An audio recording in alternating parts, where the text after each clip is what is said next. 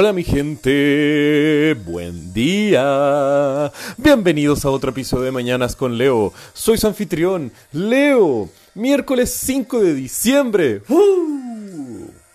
Hoy me levanté muy bien mi gente y espero que ustedes también. Pero, a diferencia mía, yo no les deseo lo que me sucedió esta mañana, pues Tuve un pequeño accidente en mi auto y aun cuando estoy bien no me pasó nada a mí ni a las otras personas involucradas. Me pasó principalmente porque yo estaba un poco apurado en querer llegar a un compromiso que estaba medio atrasado. Y me quedé pensando un poco al respecto de eso. ¿Cómo a veces es tan innecesario el estresarse por los atrasos? Ahora, no digo que hay que ser impuntuales, al contrario, sean siempre puntuales, mi gente.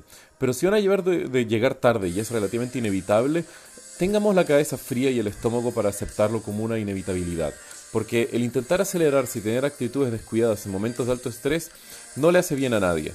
Y sí, es medio estereotipo lo que voy a decir, pero ah, es bastante cierto lo que me han dicho a veces, como más vale perder un minuto en la vida que la vida en un minuto. Suena como una basura genérica que te diría una tía para regañarte o algo así. Pero a veces esto sucede porque es verdad, donde por algo nacen los estereotipos. Así que mi gente, seamos responsables con nuestro tiempo, lleguemos siempre a la hora de nuestros compromisos, pero tampoco nos estresemos, pues gran parte de, la pérdida de tiempo va a ser más que nada dependiente de el transporte que cualquier otra cosa. Así que la puntualidad depende de nuestra iniciativa de salir con tiempo suficiente para poder llegar a la hora. Y cambiando totalmente de, tema, hoy les quiero comentar la larga historia que tienen los marinos británicos con el ron. Y sí, efectivamente todos conocemos ese dorado brebaje, el destilado era elaborado a base de la caña de azúcar con un sabor distintivo, pero con una rica historia de relación cercana con las Fuerzas Armadas de la Marina más poderosa de la historia de la humanidad. Me refiero a la Royal British Navy. y esto es porque la vida de un marinero siempre ha sido bastante dura, y especialmente más dura hace siglos atrás complejas labores manuales, meses en alta mar, con el riesgo de morir de distintas enfermedades y al mismo tiempo de sufrir los castigos que eh, venían de órdenes de los capitanes, los cuales tenían penas desde latigazos o hasta mismo muerte en alta mar si no seguías la voluntad y las órdenes de los capitanes del barco. Y frente a esto, se necesitaba alguna forma de mantener la moral alta en los marineros en los largos viajes y expediciones que se realizaban por lo que el alcohol siempre fue una gran herramienta para motivar a los marineros.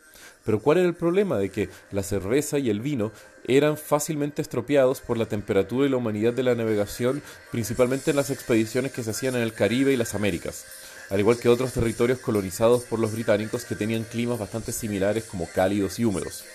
El tema es que por distintos motivos se fueron probando varios destilados y hasta que finalmente el ron fue el que llegó a ser el campeón y el trago de elección por la Royal Navy. Por un lado, esto incentivaba la industria de las economías de las colonias en las Indias Occidentales, como por ejemplo Jamaica y Trinidad y Tobago, pero al mismo tiempo se tenía este delicioso brebaje en todos los navíos de su majestad. Y así es como comienza lo que se, la tradición de la ración del ron, o también conocido en su término en inglés, the tot, o the daily tot, y los marinos lo disfrutaban, pues no era lo suficiente para embriagar a alguien, pero sí lo suficiente para animarlos y sacarles un poco el peso encima. Pero no todo era solamente por motivación, sino que también había un tema de salud por detrás, pues como ya sabemos, hasta la misma agua eh, que tomaban los marinos muchas veces no era de lo más segura. Entonces, el almacenar comida o líquidos en los navíos siempre era algo complejo. Y al mismo tiempo, eh, distintas enfermedades como el escorbuto y otro más también tenía un peso bastante fuerte en la vida de los marinos.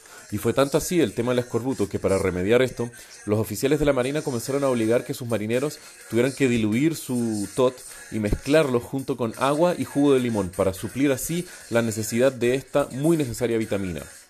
Lo curioso eran también las distintas supersticiones que tenían los marinos alrededor de su ron. Por ejemplo, los vasos que utilizaban los marinos para tomar el ron, también llamado tot, eran bastante únicos y cada marino tenía su propio tot.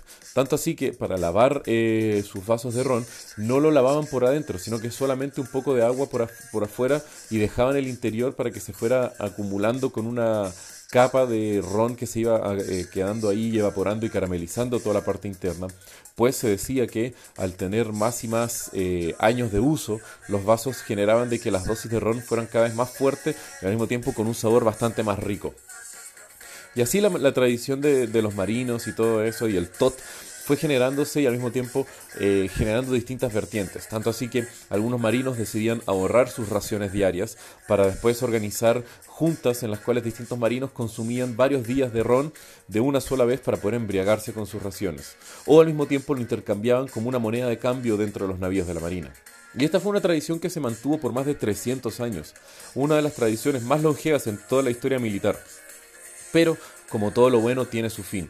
Y esto se dio pues la Marina fue incrementando su nivel tecnológico y cada vez más estaba incrementando también la preocupación del estado de los marinos para operar la maquinaria pesada y precisa con la que se manejaba dentro de los navíos modernos. Y por eso fue que el 31 de julio de 1970 fue el último día donde se entregó una ración de ron a los marinos de la Armada Británica, conocido como el Black Tot Day.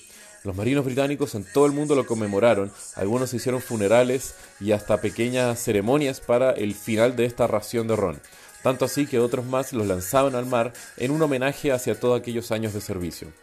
Pero, aun cuando fue abolida esta tradición de entregarle ron a los marinos como una práctica diaria, aún así es una orden la cual puede ser dada a la Marina pero solamente por un monarca.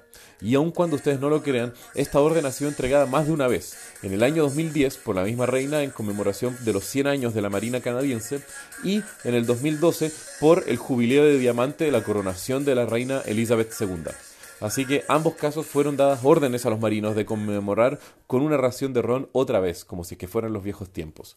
Y qué curiosa tradición y cómo el alcohol ha sido una parte fundamental de una institución tan rígida como nosotros podríamos considerar eh, a la Marina y más aún a la Marina británica con toda la alcurnia y historia que tienen. Pero al mismo tiempo es bastante interesante pensar de otras sustancias embriagantes y alterantes de conciencia y cómo ellas han sido una parte fundamental de la historia de la humanidad y al mismo tiempo un compañero de gran parte de la humanidad a través de nuestras historias y de nuestra permanencia en esta hermosa tierra.